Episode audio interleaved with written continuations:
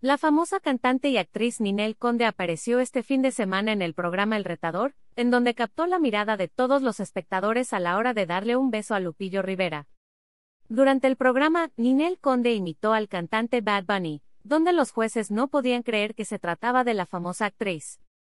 En medio de la presentación de Ninel como el intérprete de Un Verano Sin Ti, la India Yuridia le pidió a Ninel que si era Bad Bunny, se besara con uno de sus bailarines, pues cabe mencionar que hace un par de semanas, Bad Bunny se besó con uno de sus compañeros de baile durante una de sus presentaciones.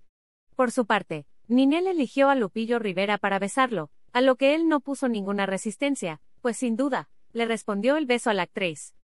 Momentos más tarde, Ninel aseguró que solo se trataba de una interpretación. Por su parte, el exnovio de Belinda comentó que si se besó con Ninel Conde, y no con un hombre como en la interpretación en vivo, por su parte, los internautas dejaron algunos mensajes a los cantantes, algunos como ¿Ya olvidó a Belinda?